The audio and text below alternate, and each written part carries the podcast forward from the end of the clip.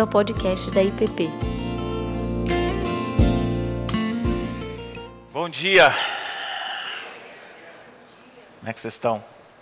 Tudo bem? É...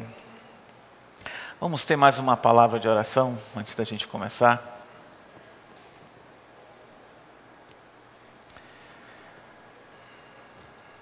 Ó oh, Senhor, mais uma vez estamos na tua presença, mais uma vez estamos a ponto de meditar sobre a tua palavra, na tua palavra. E o que te pedimos nesse momento, ó Deus, é que o Senhor tenha misericórdia de nós e nos traga para cá. Que nos traga para o presente, Senhor que o nosso coração e a nossa mente estejam aqui, nem no passado, nem no futuro, mas que a gente possa estar inteiro aqui, Senhor. E te pedimos, Senhor, que o Senhor abra os olhos, os ouvidos do nosso coração, e que o Senhor nos dê a graça de entender e de ouvir a tua palavra para nós. Nós te pedimos porque sem a tua presença aqui somos nada. Sem a tua atuação nada acontece. Por isso confiamos, Senhor, no teu amor e te pedimos que o Senhor se derrame mais uma vez sobre nós, no nosso coração nessa manhã, em nome de Jesus. Amém.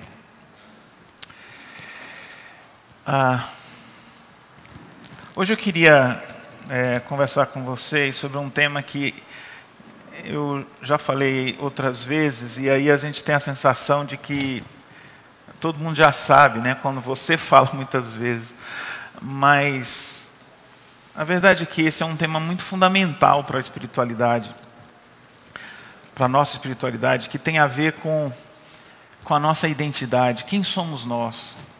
Essa é uma pergunta básica, né? A gente já conversou um pouco sobre essas perguntas na semana passada. E eu queria hoje continuar isso e perguntar quem é você? Como é que você responde isso? Porque é, a partir dessa resposta, falada ou não falada, entendida ou não entendida, é que a nossa vida acontece, né? Aquilo que nós somos determina ou orienta aquilo que nós sentimos, as nossas emoções, as nossas emoções orientam aquilo que nós pensamos, e uh, o que nós pensamos orienta as nossas ações. Então, o que nós somos é fundamental né, para a gente entender e para a gente viver. E eu já queria começar dizendo, já dando uma resposta, e depois eu quero detalhar isso. Né? Nós somos uma relação. Nós somos uma relação porque a gente não se entende como pessoa se a gente não tiver um outro para quem a gente se relacione, com quem a gente se relacione, né? Eu só sei que eu sou eu porque eu vejo que você é diferente de mim. Eu não tenho como ah, distinguir aquilo que eu sou se eu não tenho com quem me relacionar. E mais, parece que nós somos feitos para isso. E quando a gente não se relaciona e quando a gente não se conecta, o nosso coração parece que tem uma sede enorme e ele procura, de alguma forma, restabelecer essa, essa relação e essa conexão. Mas a gente não é uma relação qualquer. Existe uma relação que é fundamental para nos dizer quem nós somos. Mas para chegar a isso, eu queria olhar para Jesus. Eu queria, a partir de como é que ele respondeu essa pergunta, quem ele é, a gente responda a essa pergunta, quem nós somos. Então eu queria que a gente abrisse a Bíblia em Mateus 3, e no versículo 16. Mateus 3, 16. E diz assim: Assim que Jesus foi batizado, saiu da água, naquele momento o céu se abriu e ele viu o Espírito de Deus descendo como uma pomba e pousando sobre ele. Então uma voz do céu disse: Este é o meu filho amado, em quem eu me agrado. Em Marcos é, tem uma, uma diferença que eu acho interessante, que ele diz: Tu és meu filho amado, e em ti eu tenho todo o meu prazer. Né? Quando a gente olha para os evangelhos, especialmente o evangelho de Marcos, que a gente vai olhar aí durante essas, esses dias à noite, uma pergunta que sempre a, acontece é: quem é Jesus? Né? É, no começo da, da sua, do seu ministério, é, essa identidade é uma identidade ainda a ser construída. Né? Então, as, as as pessoas e os discípulos perguntam, né, quem é esse que até os ventos obedece? Né? Quem é esse que fala com autoridade? Né? Quem é esse que diz que tem poder para perdoar pecados? Afinal, quem ele é? Até que chega então aquele momento em que Jesus pergunta para o discípulo: E vocês, quem dizeis que eu sou? E aí nós temos aquela resposta teológica de Pedro: né? Tu és o Cristo, o Messias. Mas tem uma resposta para esta pergunta mais fundamental de Jesus, que é essa que ele ouve no batismo. Essencialmente, a resposta de Jesus é: Jesus é o filho amado do Pai. Essa é a identidade mais fundamental de Jesus. Ele é uma relação, ele é filho. Ele não é uma pessoa isolada. Ele não é só alguém que está fazendo alguma coisa. Ele é filho. E ele é filho amado. Ele é filho amado de um pai que tem todo o prazer nele. Essa identidade fundamental de Jesus é que vai ser a base de tudo aquilo que ele vai ser e do que ele vai fazer. É sobre essa identidade, sobre essa relação de filho amado, que ele vai construir o seu ministério e que ele vai chegar até a cruz. E a origem, a, a base de tudo aquilo que ele é, depende fundamentalmente dessa relação. Então, assim que ele ouve no batismo essa palavra, essa voz dizendo: Tu és meu filho amado, no início do ministério dele, o Pai e o Espírito Santo ali, a Trindade reunida, afirmando quem ele era.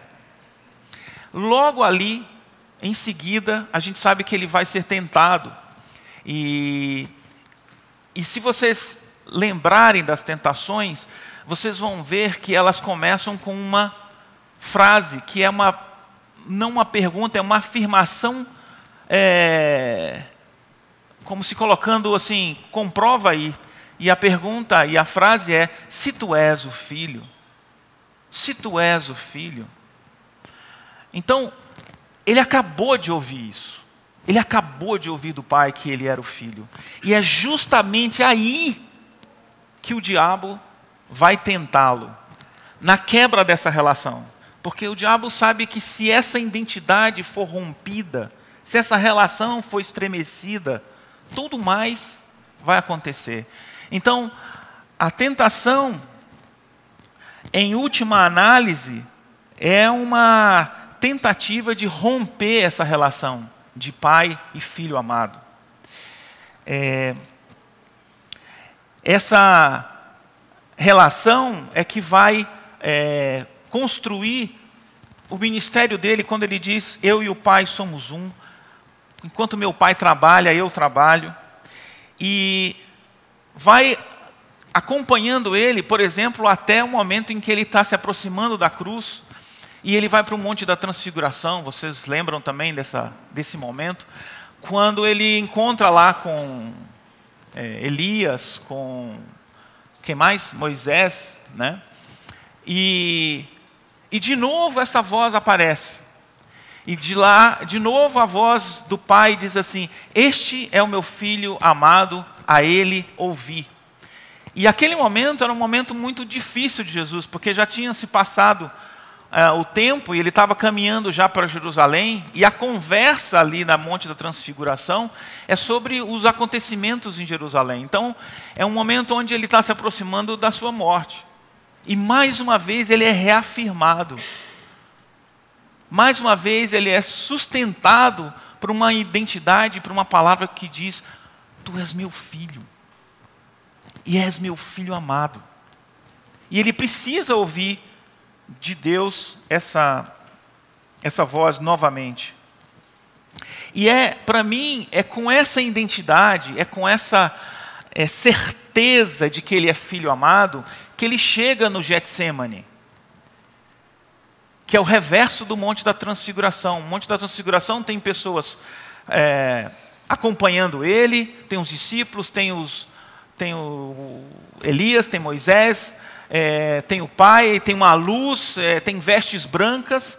No monte, no Getsemane ele está sozinho, ele está no escuro, os discípulos o abandonam, ele está angustiado, e ele de novo está na presença do Pai. E muitas vezes a gente é, medita sobre esse texto e a gente vai direto naquela frase de Jesus, quando ele diz: que não seja a minha vontade, mas a tua. E aí a gente pega, então, beleza, então é isso que a gente tem que ser, a gente tem que ser é, como Jesus, a gente tem que obedecer, a gente tem que fazer a, nossa, a vontade de Deus e não a nossa vontade, mas a gente esquece de que esse momento só é possível, só é possível tomar o cálice e abrir mão da sua vontade e é, fazer a vontade do Pai, porque durante toda a vida ele sabia que ele era o filho amado. Ele está diante do seu pai que o ama e que tem todo o prazer. É para esse pai que ele oferece a sua vida. É para esse pai que ele oferece é, a sua vontade, a sua decisão. Se você tira todo este caminho de construção, de reafirmação da identidade de Jesus como filho amado, você não vai entender como é que ele é capaz de obedecer de tal maneira no Getsemane? E a gente não pode pular. E o contrário também não, nem sempre acontece. Isso é uma, é uma falha muitas vezes que a gente tem. A obediência nem sempre é motivada por esse amor de filho. A gente pode obedecer por culpa, que é muito forte muito presente, especialmente nos ambientes religiosos. Culpa é muito forte, a gente consegue muita coisa com culpa. A gente sabe fazer isso, não sabe?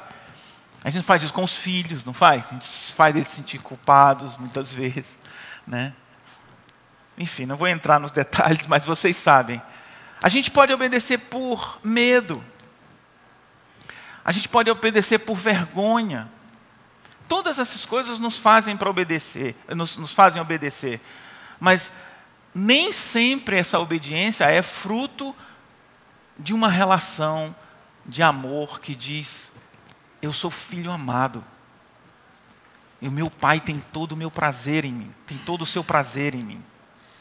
A gente pode ver isso, por exemplo, em 1 Coríntios 13, quando tem uma série de coisas lá, uma série de, de ações. Né? Você pode dar o seu corpo para ser queimado, você pode dar os seus bens aos pobres, se não tiver amor, teve obediência, mas não teve uma motivação fundamentada numa relação de amor. Eu não sei por que, que aquelas pessoas de 1 Coríntios 13 deram seus bens aos pobres, ou porque elas deixaram seu corpo para ser queimado, mas pode não ser amor. Então, o caminho da obediência nem sempre chega no amor, mas o caminho do amor pode levar a obediências extremas. Mas a fundamentação, a identidade é quem eu sou. E a identidade de Jesus, sobre quem ele era, fundamentalmente, de novo, era de uma relação de filho, de filho amado pelo Pai. E isso vai até a cruz. Mesmo na cruz, naquele momento mais difícil para ele, quando ele diz: Deus meu, Deus meu, por que me abandonaste? ele termina esta conversa, essa luta, dizendo: Pai, em tuas mãos entrego o meu espírito. Ele volta de novo para a sua relação de filho amado. Ele entrega de novo o seu espírito e aí ele termina o seu ministério nas mãos daquele que disse lá no batismo: Tu és meu filho amado, em ti eu tenho todo o meu prazer. Então, para mim, essa certeza e essa convicção da identidade de Jesus, de quem ele era, de filho amado, é que fez ele suportar tudo até a cruz, passando pela rejeição, pela traição, conhecendo o que existe de pior nos seres humanos caídos, escolhendo como amigo gente de, da pior espécie ou de espécie muito ruim, né?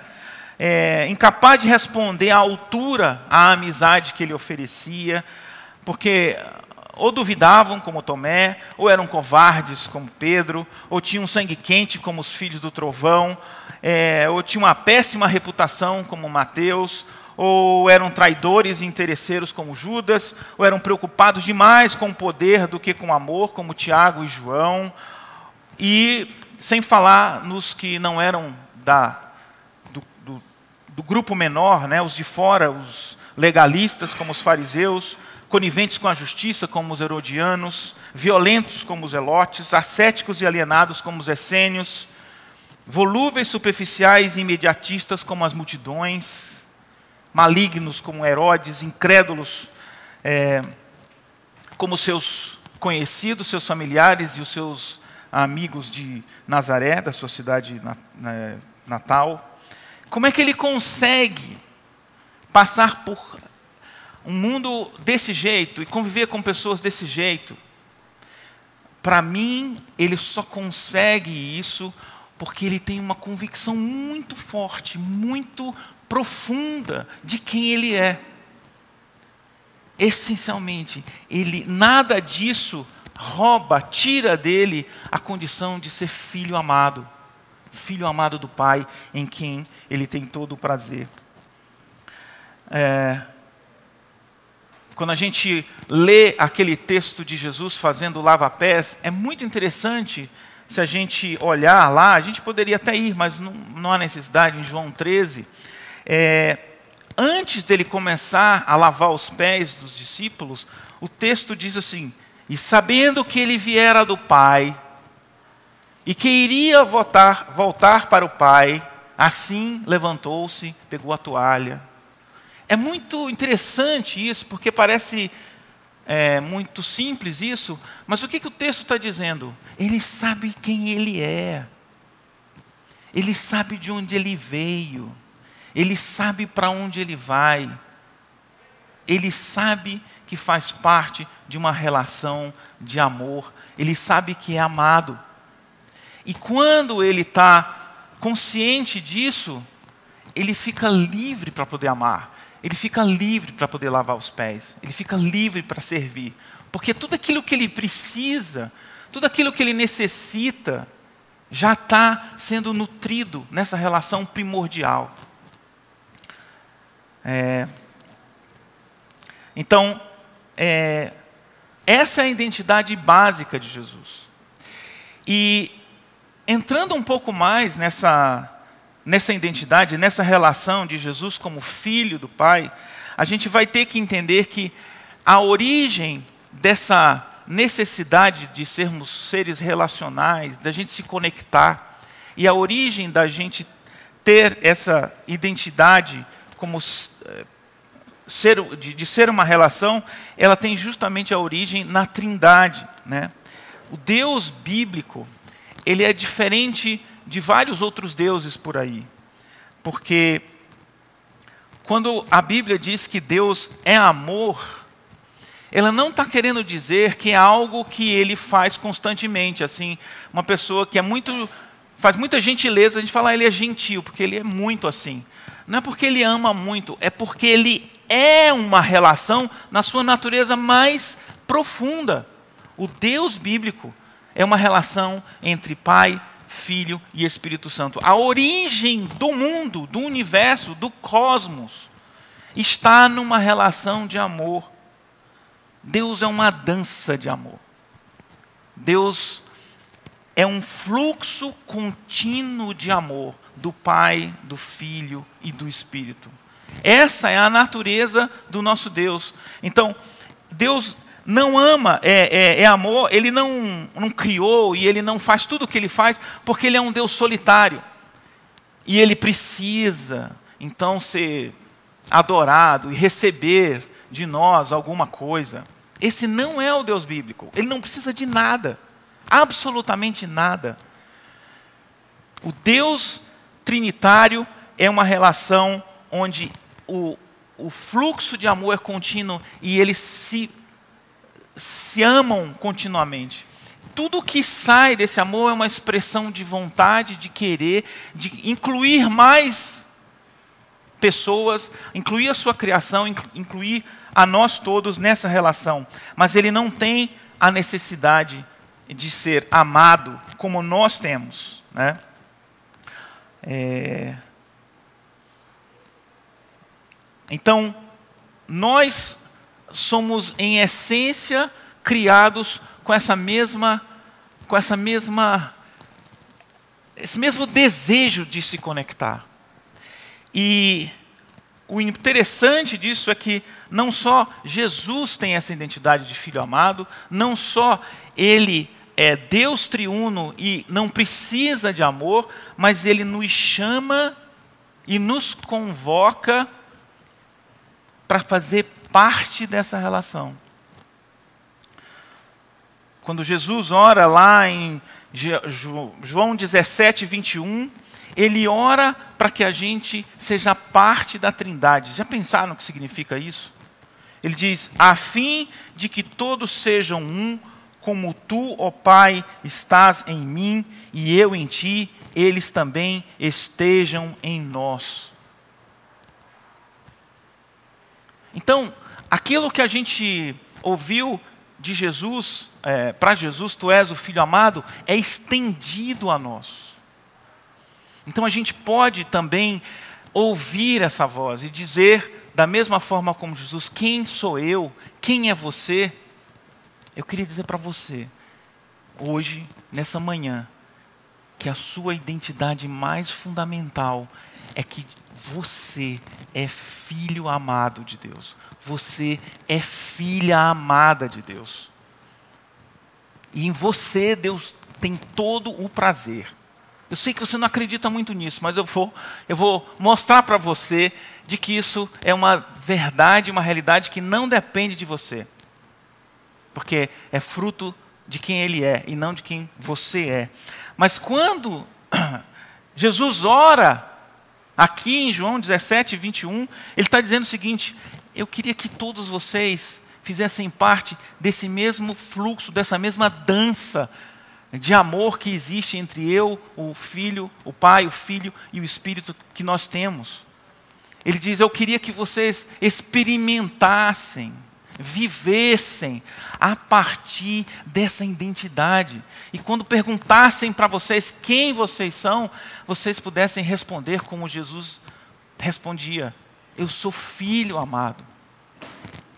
Nessa manhã, o que eu queria que você pensasse, que eu queria que o seu coração se aquecesse, era que você respondesse agora essa pergunta de forma diferente. Eu não sei como é que você responde, mas que você começasse a meditar de que a sua relação, a sua identidade mais profunda é que você é filho e filha amada. Você é chamado para fazer parte dessa dessa dessa identidade. Agora a gente sabe que infelizmente a gente se desvia dessa identidade o tempo todo. Porque quando a gente não estabelece essa relação com Deus, quando isso não é nutrido, quando a gente não se vê dentro dessa relação, quando o que sai de nós não brota dessa relação de ser filho e filha amada, a gente vai buscar outras relações, vai buscar outras respostas para essa, para essa pergunta: quem nós somos? E como eu disse, Toda tentação, em última análise, tem como objetivo abalar essa relação é, que nós temos como filhos amados. Se você for olhar na, na tentação de Jesus, que vocês já devem ter ouvido várias pregações e sermãos lá sobre isso, vocês vão ver que se a gente olhar do ponto de vista da identidade, a resposta de Satanás, a proposta de Satanás, são outras respostas sobre quem ele é. Por exemplo, ali Jesus é tentado e também nós somos tentados a responder quem nós somos, a dizer nós somos aquilo que nós temos. Foi assim que Satanás disse: Eu vou te dar os reinos todos que você está vendo, se você me adorar. Você vai ter. E aí você vai ser não mais o filho amado, você vai ser o que você tem. E hoje nós o tempo todo, ou muitas vezes, somos tentados a responder essa pergunta é, por aquilo que nós construímos, por aquilo que nós conseguimos angariar ao longo da vida. E como essas coisas, de alguma forma, elas nos, nos nutrem, a gente acaba se desviando da nossa verdadeira identidade e começa a acreditar que nós somos aquilo que nós temos. E enquanto isso estiver dando certo, de alguma forma, a gente não volta para a nossa identidade de filho amado. É por isso que Jeremias diz lá: O meu povo cometeu dois pecados. Eles abandonaram a mim e a eles procuraram cisternas rotas que não retêm água. E é interessante lá né, em Jeremias como é, Jeremias descreve o povo como se fosse uma, uma camela no cio, em busca de, de, de alguém para saciar o seu desejo, de tão vontade que, que, que o povo estava de ir em busca de outros deuses. Há ali uma necessidade de, de relação forte, que quando não foi é, é, suprida em Deus, ela é desviada para outra coisa. Então, a primeira tentação é nós somos aquilo que nós temos. A segundo desvio da nossa identidade é a gente responder essa pergunta dizendo, dizendo nós somos aquilo que nós fazemos. Foi isso que Jesus ouviu do diabo, dizendo: transforma essas pedras em pães, faz isso, produz isso. E é assim que a maioria de nós responde a pergunta. Se eu perguntar para vocês quem é você, você vai dizer assim: eu sou funcionário de tal coisa, eu faço isso. E está tudo certo. Embora é, a gente muitas vezes comece a acreditar que nós somos realmente aquilo que nós fazemos. Como se aquilo fosse o que nos define mais prioritariamente. E quando a gente se identifica completamente com que, aqui, com que nós fazemos, de novo nós saímos da nossa identidade fundamental de filho amado. E a gente é, tem uma série de, né, de, de, problemas com isso. Né? Porque quando essas coisas não dão certo, a gente é, deixa de ser. Né? Quando a gente não, não, não deu certo o que a gente está fazendo, a gente sofre como se é, nós deixássemos de ser pessoas. E em terceiro lugar, a gente responde também essa, essa pergunta muitas vezes, respondendo: nós somos aquilo que dizem sobre nós. E isso também foi uma coisa que Jesus ouviu quando ele disse: se, eh, o diabo disse, se atira daqui de cima e os anjos vão vão aparar você, vão cuidar de você, né? Como se ele estivesse dizendo, vão todos ver aquilo que você está fazendo. E e muitas vezes nós somos refém dessa, dessa forma de responder. Aquilo que dizem sobre nós. E aí isso muitas vezes define aquilo que nós somos. Então, se dizem boas coisas, a gente está bem. Se dizem coisas ruins, a gente está mal. Por quê? Porque a nossa identidade está no lugar errado. A nossa identidade não está no fato de que nós somos filhos amados. É, e por que, que a gente tem dificuldade de aceitar, então, essa voz do amor que diz: Eu sou filho amado, você é meu filho amado, em ti eu tenho todo o meu prazer? Porque no momento em que eu ouço essa voz, eu quero retribuir a esse amor. Eu quero dizer, ok, quanto é que custa? Quanto é que eu tenho que pagar? Isso a gente não fala assim, mas a gente age o tempo todo como se fosse assim. É a cabeça do filho pródigo voltando para casa.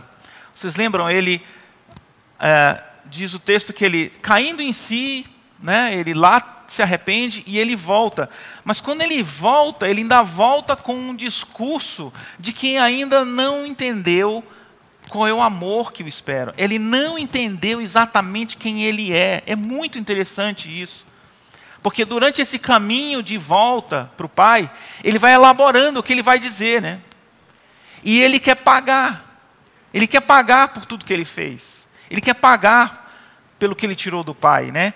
Então ele vai elaborando um discurso, ele vai dizendo: Pai, pequei contra os céus e contra ti, eu não sou digno de ser chamado teu filho, trata-me como um dos teus empregados. Ele vai elaborando esse discurso. E aí vocês lembram que quando o pai o vê, e o pai corre, e o pai abraça, e ele começa. Pai, eu hum, pequei contra os céus e contra ti, eu não sou digno de ser chamado. E ele nem termina o discurso. Enquanto ele está falando, o pai fala, Shh!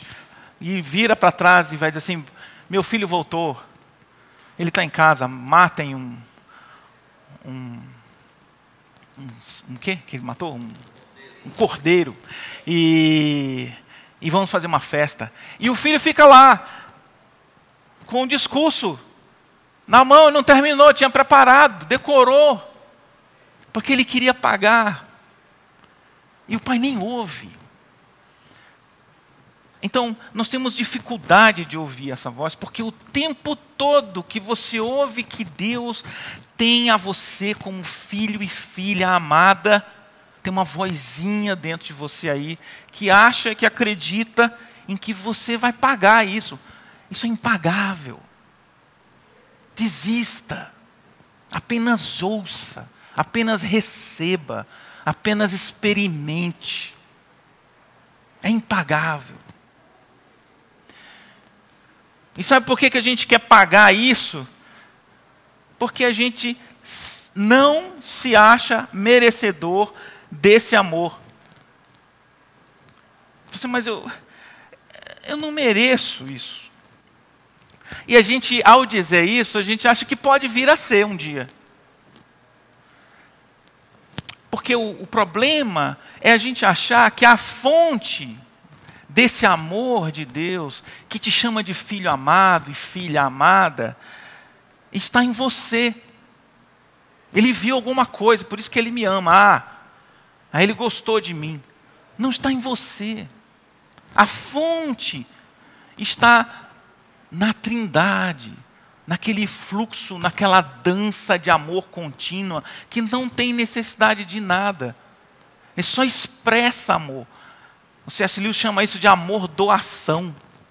Só sai de Deus um amor doação. Não precisa que o objeto do amor retribua para que ele tenha uma, um upgrade. Não existe isso. Nós é que temos esse amor que ele chama de amor doação. Não vou entrar nisso. É, necessidade, desculpa. Ele diz: Deus é, tem amor, doação, nós temos amor, necessidade. A gente, a gente, de alguma forma, a gente chama, mas a gente precisa receber também. Deus não está aí nesse nível. Então a gente acha que a gente não é merecedor. Então, se eu não sou merecedor, eu não, não, não é para mim isso. Mas não depende de você. A fonte não está em você, a fonte está nele. E isso é assim, essa dificuldade a gente tem porque a gente aprendeu isso. Essa é a experiência humana. Quando a gente nasce, a gente Adão não teve o, não, não foi criança, né? não teve pai nem mãe, não, não passou por tudo que a gente passou. Mas quando a gente está nessa fase inicial da vida em que a gente não sabe articular tudo, muitas vezes a gente começa a dizer o seguinte: se eu, sou, se eu estou sendo tratado dessa maneira, é porque eu mereço assim. Se eu fui abusado, se eu fui esquecido, se eu fui abandonado, vai ver que o problema é comigo, porque a gente não tem a capacidade, nessa idade pequena ainda, de dizer: não, não, não foi eu, não sou eu. Então a gente começa a dizer o seguinte: então como é que eu faço para ser merecedor desse amor? Como é, que eu, como é que nesse mundo que eu vim parar aqui, eu dou e eu recebo amor? E eu começo a entender como é que as coisas funcionam dentro da minha casa. Então, se na minha casa expressar as emoções é, é uma coisa que a gente não deve fazer. Não sei se vocês já tiveram aquela experiência, né? Às vezes o pai e a mãe falam assim, vai chorar, e aí o pai e a mãe falam assim, engole. Já, né? Não sei se hoje fazem isso, mas no meu tempo faziam. Engole, engole o choro. Como é que engolir o choro, né? Mas aqui as regras são essas. Tem que engolir o choro. Né? E, e, e se eu não se eu não tô e eu continuo querendo chorar e eu continuo, o problema está comigo. E se eu não consigo fazer isso é porque realmente eu não sou merecedor desse amor. E a gente transfere isso para Deus. A gente acha que Deus também está nesse, nesse nível, né? E o resto da nossa vida é uma tentativa de provar que nós somos merecedores desse amor que a gente não teve em algum momento da nossa história.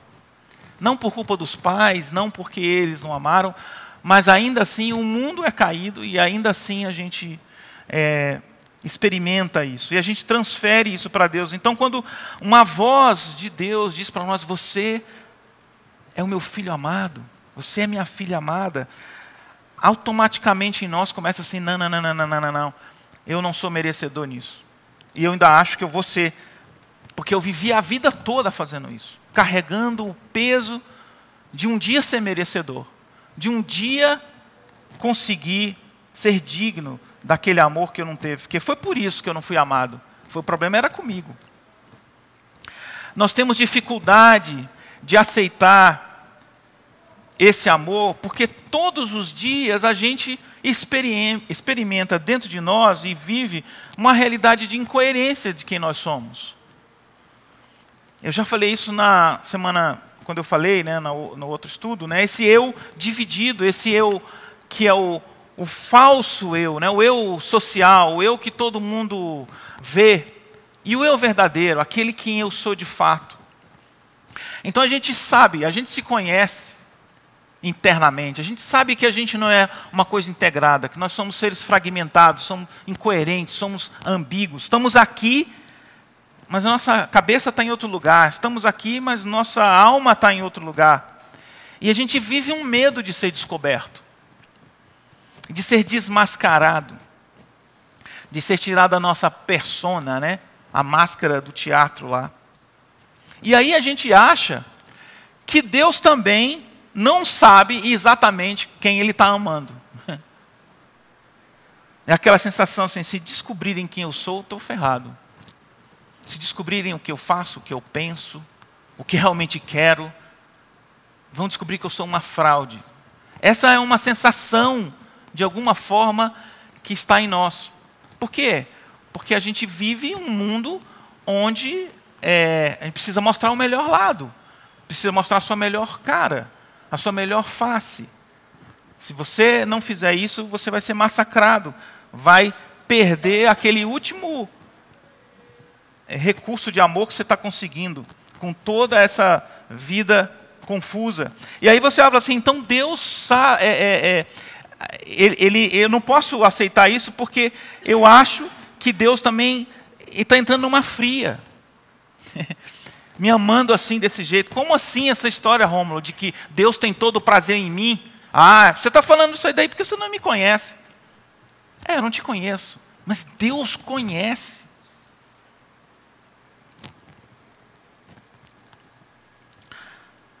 Sua pergunta, normalmente, que está aí na sua cabeça, é o que, que eu preciso fazer para ser digno desse amor? Mas olha, Deus é o único que não é surpreendido por você.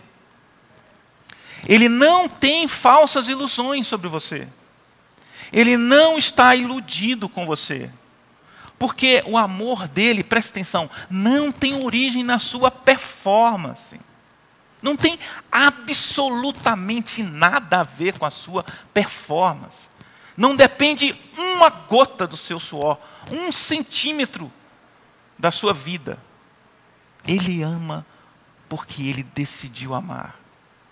Porque ele é pai que não precisa de absolutamente nada para ser Deus que ele é. Ele é completo. E ele é completo porque, dentro da sua natureza, é uma relação de amor. Você e eu, nós temos dificuldade de aceitar esse amor, porque você muitas vezes desconhece o quanto Deus amou pessoas quebradas como você. E, obviamente, que a Bíblia, de Gênesis a Apocalipse, é essa história. Deus insistindo em amar gente quebrada, gente incoerente, gente ambígua, gente de tudo quanto é tipo. Mas para a gente não ficar é, na Bíblia toda, é, é só a gente olhar como que a relação de Jesus com os discípulos. Gente, eu acho que Jesus hoje não seria admitido em nenhuma empresa como gerente de recursos humanos. Não, como, é que ele, como é que ele escolhe aqueles doze? Só gente quebrada, que não entende desde o começo até o fim. No fim, todos fogem. Depois de três anos de intensivo, imersão ali. E eu, enquanto estava estudando aqui, eu falei assim: eu teria escolhido outras pessoas completamente diferentes. Para que botar Judas? Para que botar é, os filhos de Zebedeus? que depois de, olha, não foi no começo, já foi no já para o meio para o fim, quando eles vão passar por aquela é, por, por uma aldeia de samaritanos, a pergunta, vocês lembram? Eles dizem assim para Jesus: Senhor, o senhor quer que envie fogo do céu? Os caras são machos pra caramba, né? Quer que envie, a gente envia. Estamos aí. Acabar com esses samaritanos. Eles dizem, de que espírito vocês acham que vocês são feitos? E os que querem botar fogo nos samaritanos foram os que, momentos antes, não conseguiram expulsar um demônio de um menino que o pai tinha trazido. E oraram e não deram certo lá, e Jesus desce para o monte da transfiguração e diz assim: essa casta só se expele com muita oração e jejum. Cadê os cabra macho para orar, para expelir demônio aí? Não tem, mas para matar samaritano a fogo, está cheio. Para que botar Pedro? Meu Deus! Quanta coisa, quanta atrapalhada, e que não acaba é, depois daqui. Olha, Pedro, até nas epístolas de Paulo está tendo problema, porque quando Paulo pega ele comendo carne, ele se esconde e Paulo tem que olhar para ele e dizer: Pedro, tira essa picanha aí debaixo da mesa. E de porco e vamos conversar. Difícil de entrar na mente de Pedro. Teve que botar uma visão com uma toalha, com os, os, os várias comidas para ver se ele entendia, né? Para que botar Pedro? Eu faria um outro time. E aí, olhando assim, eu acho que as mulheres vão gostar, porque eu faria principalmente de mulheres a minha escolha. Porque, porque Jesus não escolheu a mulher do fluxo de sangue? que só tocou na veste, olha que fé incrível, daria uma excelente discípula. Ou a mulher Fenícia, que falou: Olha, eu me contento com as migalhas que caem debaixo da mesa. E está tudo bem para mim, eu só quero é que o Senhor abençoe minha filha que está endemoniada lá. Ou a mulher adúltera, ou a mulher que lavou os pés de Jesus e enxugou com seus cabelos, porque ela foi é, fez, amou muito porque muito foi perdoada. Que mulher incrível! Daria um excelente discípulo. Jesus não viu isso, não? Ou a mulher samaritana se converte, já sai pregando, já sai convertendo a, a, a vila toda. Enfim, fora as outras que nem aparecem, que diz que seguiam ele porque ele havia curado espíritos malignos e doenças. Então, a viúva do templo, que discípulo incrível seria com aquela moedinha. Então está cheio de gente aí incrível. Para não falar nos homens, né? O, o, o, centurião, que ele diz assim: Olha, nunca vi fé como esse homem em Israel. Eu teria escolhido outros doze, mas Jesus escolhe gente quebrada, gente deformada, gente paraplégica nos seus sentimentos, nas suas emoções, na forma de amar, na forma de se relacionar, gente com sede de poder. E ele não desiste. Vocês acham que ele foi enganado? Jesus foi enganado para escolher os doze? Não, gente. Ele não desiste desses doze. Ele vai até o fim com eles, tentando restaurar, tentando curar. Vai até naquele, como eu falei na última, na última vez, naquele, naquela ceia incrível, onde ele diz assim: Eu tenho umas coisas para falar para vocês aqui. Você vai me trair três vezes, você vai me trair com um beijo, e vocês todos vão ser dispersos. Ele não foi enganado, mas ele não desistiu. Porque para todos aqueles lá, a identidade deles era a mesma. O que Jesus estava querendo restaurar era essa identidade neles. Eles saberem que eles são filhos amados e que o Pai tem todo o prazer neles. Então, eu sei que você tem dificuldade de escutar essa palavra muitas vezes, porque você pensa, é, eu, eu sei quem eu sou, mas Deus não é ingênuo. Pelo contrário, o amor dele é maduro, é consistente e ele não desiste de amar. É, Oséias tem, no capítulo de 11 a 14, tem textos incríveis falando desse amor é, de Deus, né? E eu não vou ler agora para não gastar muito tempo, mas tem um versículo lá que diz assim: Eu curarei a infidelidade deles e os amarei de todo o meu coração. Eu acho lindo isso. Eu curarei a infidelidade deles. Eu vou curar a sua infidelidade. E eu vou amar você de todo o meu coração. É esse o Deus que diz: Você é meu filho amado, você é minha filha amada, em ti eu tenho todo o meu prazer. E ainda tem alguns de nós, ou às vezes nós mesmos, que dizem assim: nós temos dificuldade com esse amor tão, tão doador, tão aberto, tão vulnerável de Deus, porque a gente pensa assim, alguns pensam assim, Romo, se a gente falar muito assim, a gente vai abusar, porque, puxa vida, é um amor muito amor, é, a gente abusa. É, e aí a gente percebe que, quando a gente olha para os profetas, como eu falei agora de Oséias, você vai ver que é um Deus que não limita o seu amor, sabendo de quem é o seu povo, sabendo de que esse povo é, o abandona, o, se torna rebelde, que está no exílio por conta do, do seu pecado. Ainda assim, Deus fala com, uma, com um amor que não tem limites. E eu gosto, esse eu queria que vocês fossem comigo, em 2 Coríntios 6. 2 Coríntios 6, versículos 11.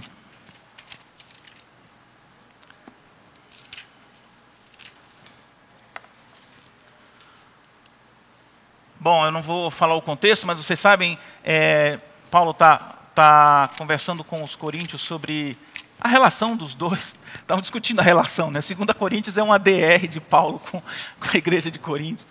E, e, no versículo 11 ele diz assim, eu estou lendo na NVI, né?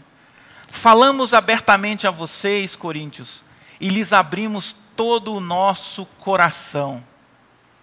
Não lhe estamos limitando nosso afeto, mas vocês estão limitando o afeto que tem por nós numa justa compreensão, falo como a filhos, abram também o coração de vocês. Na revista atualizada tem assim, dilatai os vossos corações, né? Alguém deve ter com essa tradução aqui, eu acho mais é, poético, né? Paulo está dizendo o seguinte: olha, a gente pode limitar os afetos. Não dizem que coração de mãe não tem, né? Cabe todo mundo, né? É, e Paulo está dizendo o seguinte: olha, meu coração aqui, eu, eu alarguei os afetos.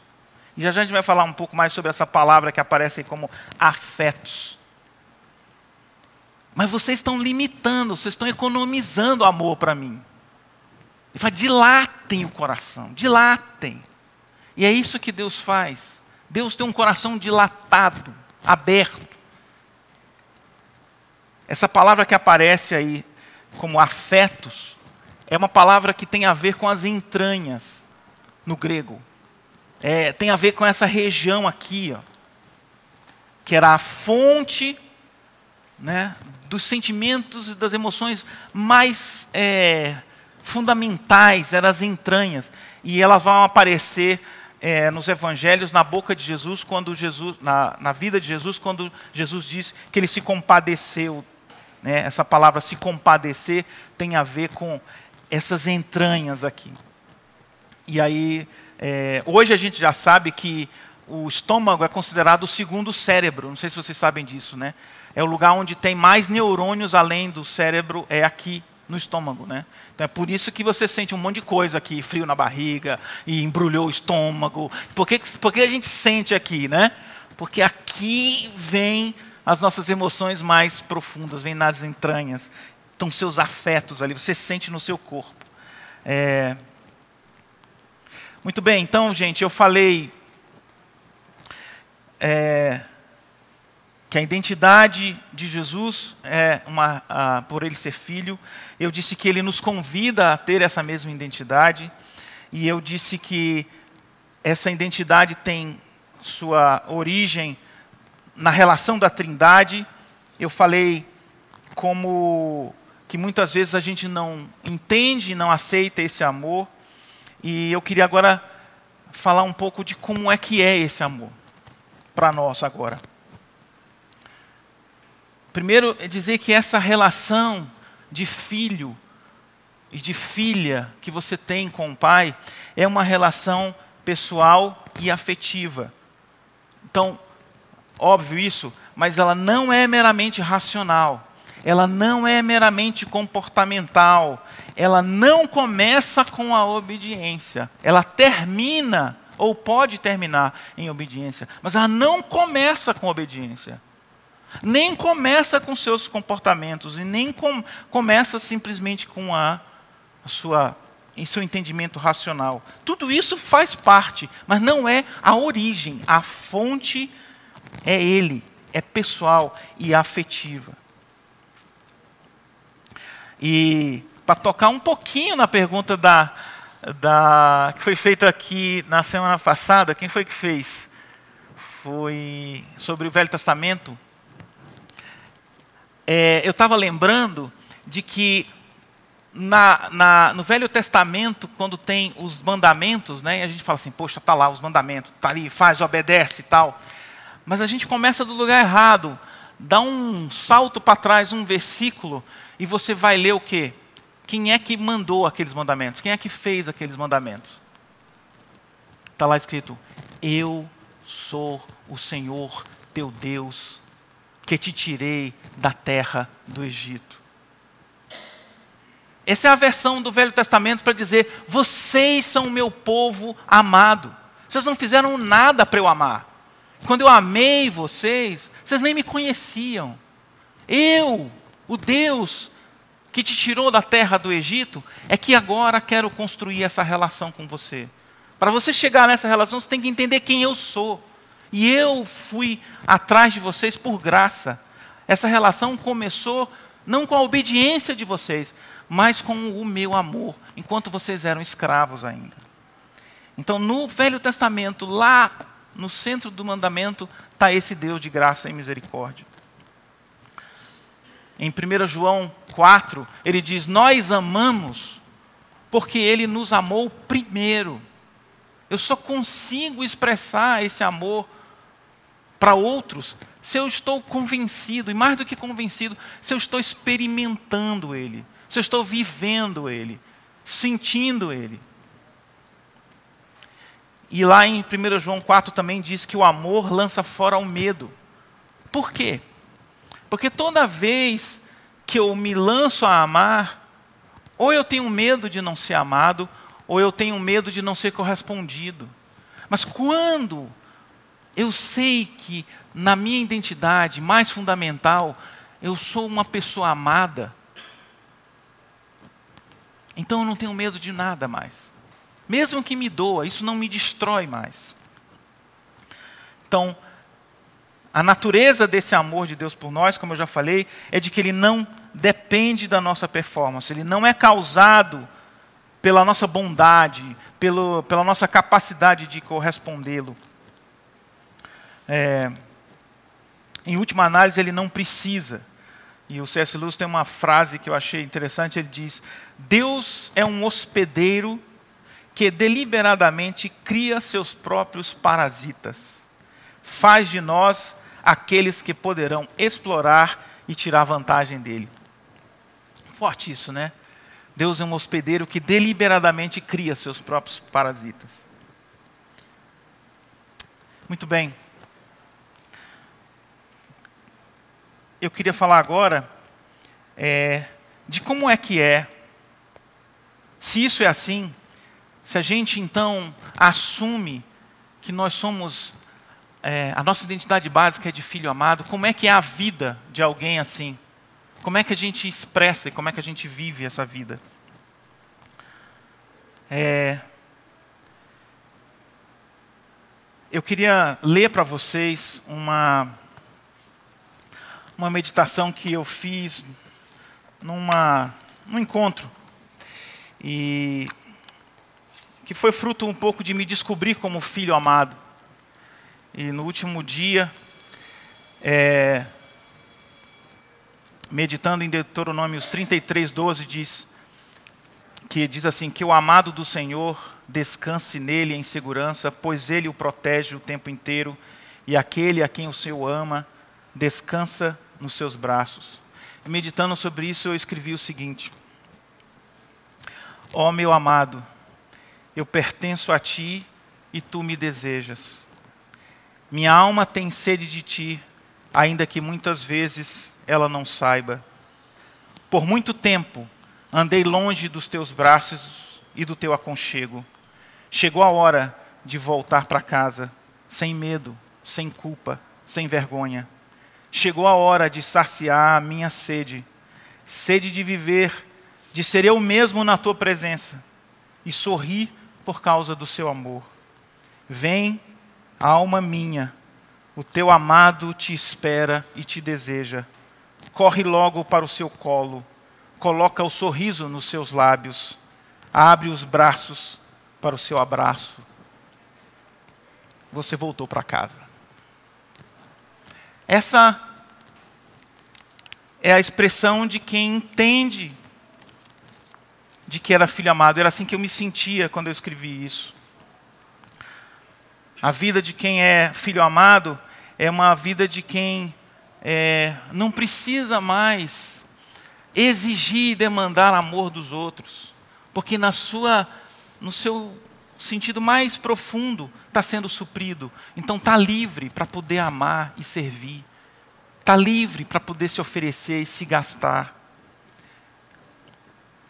Tem um versículo que, para mim, é muito caro, que é Isaías 49, 15 e 16, que diz: Será que uma mulher pode se esquecer do filho que ainda mama, de maneira que não se compadeça do filho do seu ventre? Mas ainda que esta viesse a esquecer dele, eu, porém, não me esquecerei de você. Eis que gravei você na palma das minhas mãos. Porque durante muito tempo, é, eu descobri que eu tinha um medo. Esse era o sentimento mais presente em mim. E avançando mais, eu descobri que eu tinha medo de errar. E, e depois, mais um pouquinho entendendo isso, eu tinha medo de errar porque alguém podia não gostar do meu erro. E o que ele podia fazer? Ele podia me abandonar.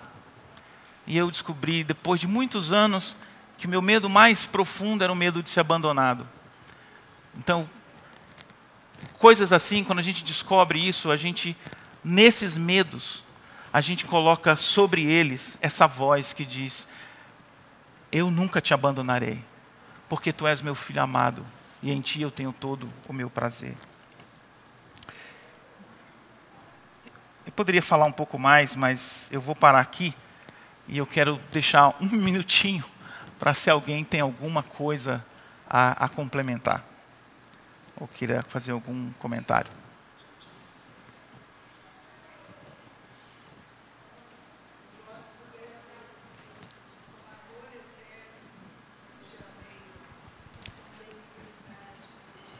É ótimo. Eu fiz uma coleção, enquanto está indo o microfone, eu fiz uma, uma lista desses, desses versículos e eu me alimento deles.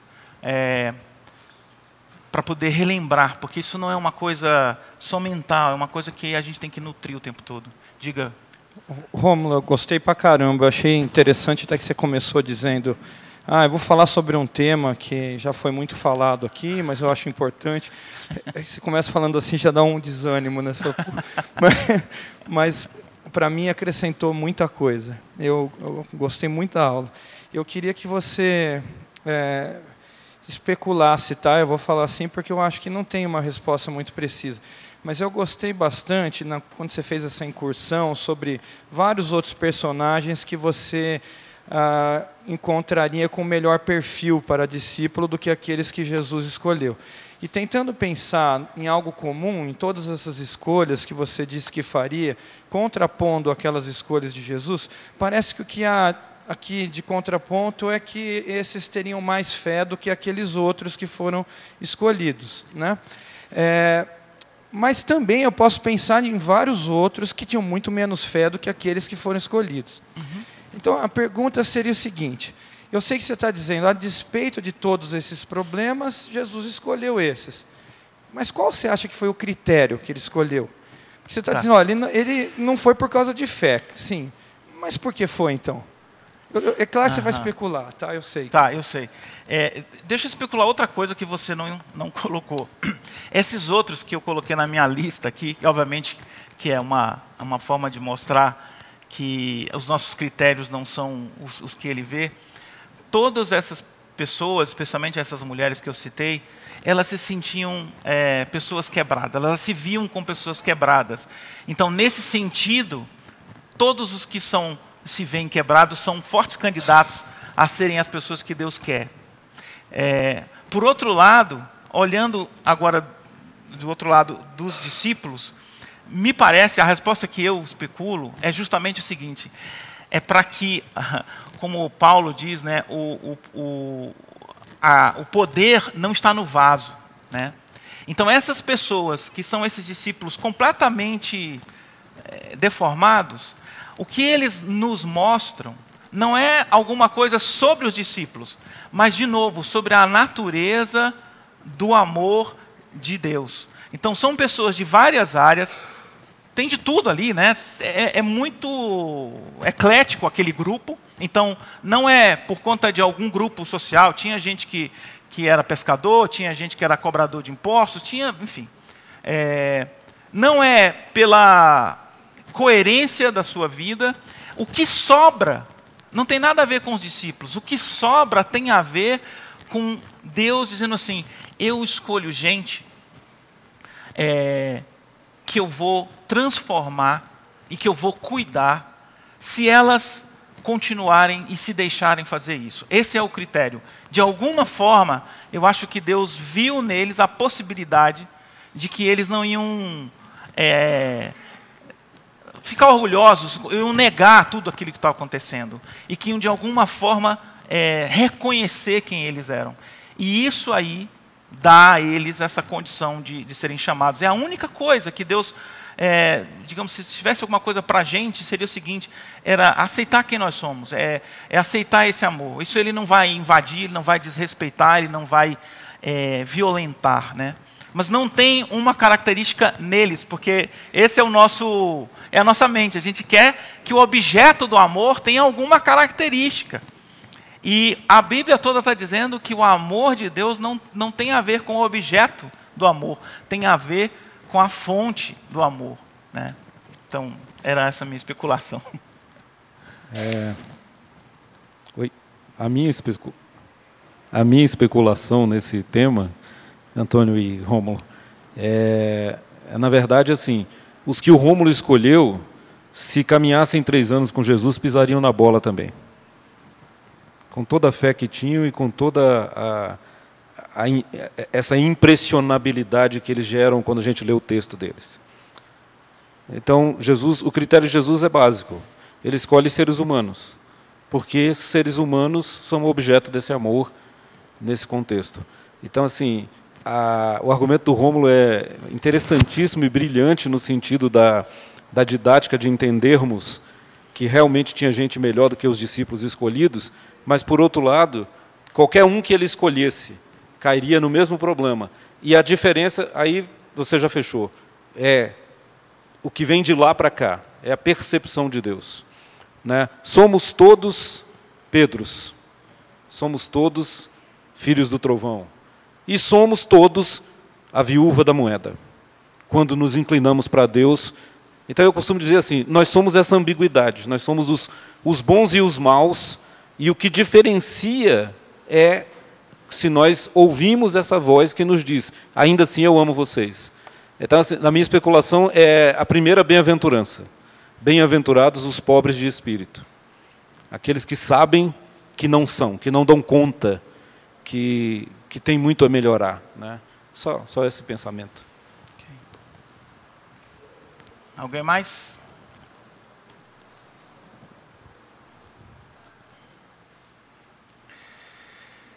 Bom, então, como eu falei, eu tinha muito a falar ainda, mas deixa para a próxima.